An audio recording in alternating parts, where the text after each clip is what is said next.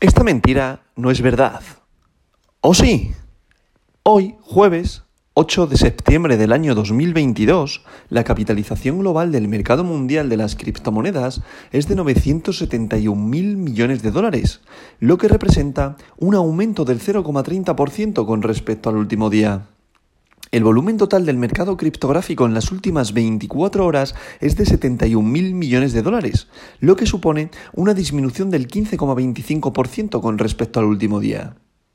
El volumen total en DeFi, DeFi, finanzas descentralizadas, es actualmente de 6.000 millones de dólares, lo que representa el 9,36% del volumen total del mercado criptográfico en las últimas 24 horas.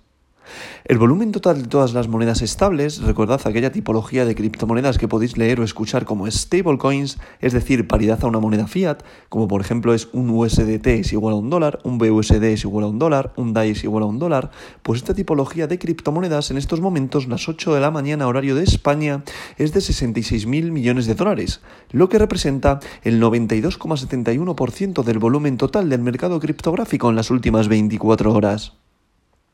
Si hablamos de la dominancia, el dominio de Bitcoin es actualmente del 37,81%, lo que representa una disminución del 0,46% a lo largo de este último día. Por otro lado, podemos comprobar que Ethereum ha vuelto a superar ese 20% de dominancia, llegando a la cifra del 20,3%. Por tanto, en estos momentos, la dominancia del mercado se sitúa en un 57, 59,2%, 59,1% en estos momentos, mejor dicho. ¿Esto qué quiere decir? Que de todo el dinero fiat que ha invertido en el mercado de las criptomonedas, en Bitcoin se lleva el 37,8%, es decir, en Bitcoin está invertido del dinero fiat el 37,8% de todo el mercado criptográfico y en Ethereum está invertido el 20,3%. De ahí que veamos que Bitcoin se sitúa en la posición número uno de todo el mercado de las criptomonedas y Ethereum en, la posición número dos de todo el mercado de las criptomonedas. ¿Debido a qué? A su capitalización de mercado, debido a todo el dinero que ha invertido en estas criptos.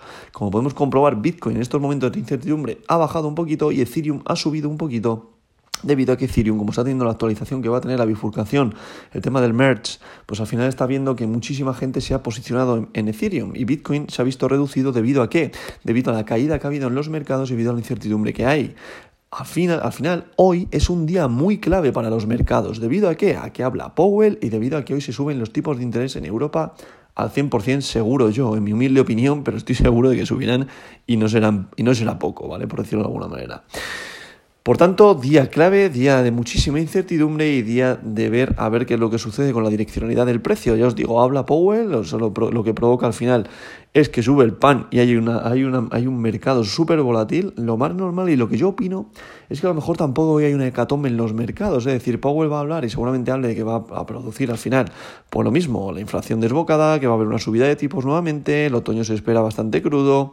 Bueno, pero puede ser que ya se haya descontado entre el lunes y el martes. Es que al final el mercado funciona así. Daros cuenta que el mercado es, es más listo que tú y que yo, tú que me escuchas y yo que intento analizarlo. ¿Debido a qué? A que al final eh, los grandes inversores normalmente cuentan con noticias que nosotros desconocemos o que nosotros vamos averiguando más tarde que ellos. Y esto es así, por mucho de que se hable de la manipulación del mercado, que eso no puede haber, por, por a pesar de que haya controles de organismos eh, que, pretendan hacer que, sea una política sana, es muy complicado controlar todo. Por tanto, siempre hay chivatazos, siempre hay noticias que pues eso, que nosotros nos enteramos después y por tanto de ahí que cuando se hable de descontar el mercado, el mercado ya haya bajado, ya haya subido para que luego te pille a ti. Es decir, a lo mejor muchísima gente se piensa que hoy al hablar Powell y al subir los tipos de interés en Europa, pues el mercado se va a contraer, va a bajar y puede pasar todo lo contrario. Es decir, que en vez de baje ya hayamos bajado durante el lunes y el martes, que hemos tocado ese suelo de los 18.800, 18.700 en Bitcoin, por ejemplo, y de ahí, en vez de bajar, lo que hagamos sea subir. ¿Para qué? Para aquellas personas que son retails, que no sepan realmente de esto,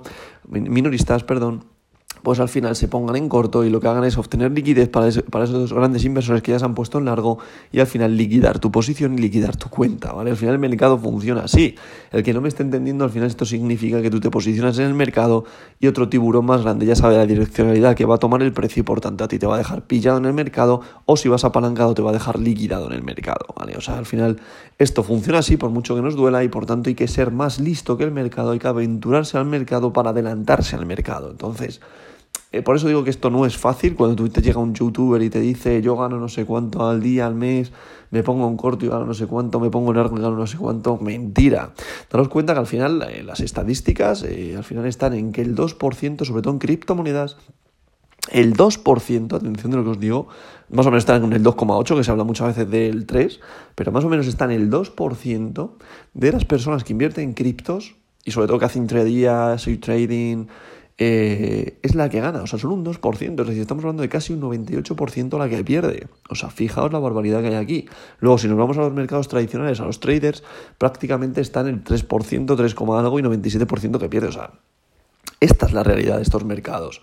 Por eso, yo no me considero un buen trader de intradía ni de sweet trading. Yo me considero al final una persona que invierte a medio y largo plazo, por eso mi previsión es a 8 o 10 años, en la cual voy haciendo inversiones periódicas, analizando el mercado e invirtiendo en los soportes, que para mí, humildemente, es lo mejor. ¿Por qué? Porque al final no tienes que estar como si fuera una droga todo el día conectado, no tienes que estar eh, sin dormir por la noche de vida que te has apalancado y puedes perder todo el dinero que has invertido y resulta que era un dinero que tú te imaginabas que no necesitabas para tu día a día, pero ahora mismo hay una inflación desbocada y resulta que tu previsión que tenías a principios de año para tus inversiones ahora se ha visto reducida y, solo y dispones de menos dinero. Por tanto, por favor, ten muchísimo cuidado, tú plantéate una inversión periódica, plantéate invertir a medio largo plazo y plantéate, eso sí, en estudiar, estudia, si no hay problema, estudia, eh, hazte cursos, eh, no hace falta hacerte cursos de pago, porque por internet hay muchísimos cursos que la verdad que algunos están bastante bien, pero evidentemente aprende, pero no, aprendes no aprendas a lo loco, es decir, no aprendas para hacer day trading, swing trading sin tener ni puñetera idea. Aprende primero a invertir en soportes, aprende primero a invertir en demo, que eso es fundamental también. Y luego, si te quieres aventurar a hacer day trading, swing trading y ves que te va bien, tienes una estrategia, has analizado el mercado, perfecto. Pero que no se aprende de la noche a la mañana, que no te engañen, por favor. Y dicho todo esto, porque es que me fastidia la verdad que mucho el, pensar que muchísima gente pierde dinero por desconocimiento y encima normalmente la gente que pierde dinero es la que realmente necesita dinero, o sea, invierte un dinero que necesita y eso es lo que más me duele, porque eh, al fin y al cabo esto te lo venden como una manera, como si irte al casino, es decir, una manera de generar dinero fácil y sencilla y rápida. Y es que no es así, porque así vas a perder. Un día vas a ganar y vas a hacer un, seguramente dupliques tu cuenta. Al día siguiente también. Pero es que al día siguiente vas a perder lo del día anterior y lo del anterior y lo del principio te vas a quedar a cero. Porque esto es así. Al final el mercado te gana siempre que no tengas una estrategia, por favor. Así que tenlo mucho, muy en cuenta. Dicho todo esto, vamos a pasar con el top 10, que en posición número 1 continúa Bitcoin, el rey de las criptomonedas BTC, con un valor unitario por moneda de 19.176,30 dólares por unidad monetaria, lo que representa una subida respecto al día de ayer de un 1,90%. En posición número 2 se sitúa Ethereum, puede ser una trampa, daros cuenta eh, que hoy hablo Powell y subida de tipos, o sea que trampa, cuidado. Eh. En posición número 2 se sitúa Ethereum con su criptomoneda de plata, como yo la denomino, que es Ether con un valor unitario por moneda de 1.611,56 dólares, lo que representa una subida respecto al día de ayer de un 6,04%. En posición número 3 se sitúa Tether, recordad es USDT, por tanto es una stablecoin, paridad al dólar. En posición número 4 se sitúa USDC, recordad es otra stablecoin, por tanto paridad al dólar. En posición número 5, atención, se sitúa BNB, la criptomoneda del exchange Binance, con un valor unitario por moneda de 276,88 dólares. Este rebote le ha producido que vuelva a ese soporte que digo yo que antes se podía haber convertido en una resistencia de son 275 dólares, que al final es un sitio en el cual BNB se siente cómodo, se siente a gusto y hay bastantes compradores y es una línea de soporte muy buena, pero sí que es cierto que la perdió con el arrastre a la baja de Bitcoin y ahora la ha vuelto a recuperar con el arrastre al alza de Bitcoin. Por tanto, BNB con un valor unitario por moneda de 276,88 dólares, lo que representa una subida respecto al día de ayer de un 4,58%. En posición número 6 se sitúa BUSD, recordad es otra stablecoin, por tanto paridad al dólar. En posición número 7, cuidado, atención, perdón, atención, Ripple vuelve a la posición número 7 con un valor unitario por moneda de 0,33 dólares, lo que representa una subida respecto al día de ayer de un 3,46%. ¿Y quién ha caído a la posición número, 8? Cardano con su criptomoneda ADA con un valor unitario por moneda de 0,47 dólares, lo que representa una subida respecto al día de ayer de un 1,32%. Por tanto, atención de la gente que entró en FOMO en Cardano cuando subió casi ese 15% general y que ahora mismo está cayendo y ahora mismo no está subiendo en la mayor medida que está subiendo mercado. ¿Por qué? Porque al final muchísima gente entró en FOMO, muchísimos inversores entraron aquí y lo que han hecho ha sido vender.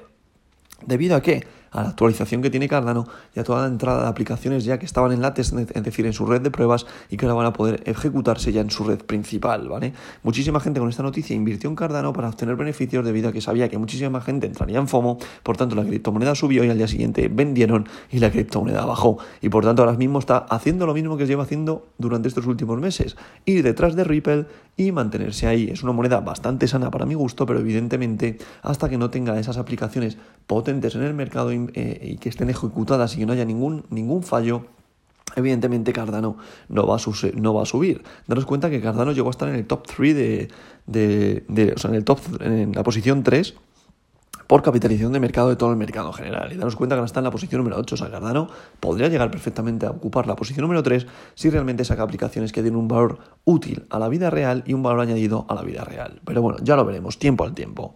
En posición número 9 se sitúa Solana con su criptomoneda Sol con un valor unitario por moneda de 32,29 dólares por unidad criptomonetaria, lo que representa una subida respecto al de ayer de un 3,93%. Y para cerrar este top 10 de hoy, en posición número 10 lo cierra Dogecoin, el perrito, la meme coin, con un valor unitario por moneda de 0,06 dólares, lo que representa una subida respecto al día de ayer de un 2,30%.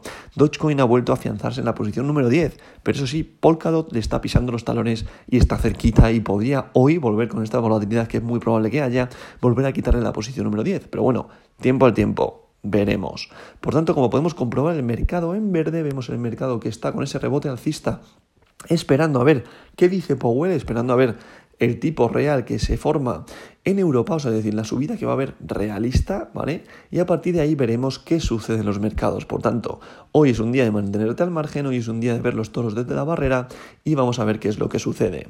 Por continuar hasta el top 20, Polkadot se sitúa en la posición número 11, Polygon en la posición número 12, DAI, atención, Stablecoin, posición número 13, por tanto, paridad al dólar. En posición número 14, Sivita Inu, posición número 15 para Tron, posición número 16 para Avalanche, posición número 17 para Leo, posición número 18 para Ethereum Classic y posición número 19 para WBTC y posición número 20 para Uniswaps.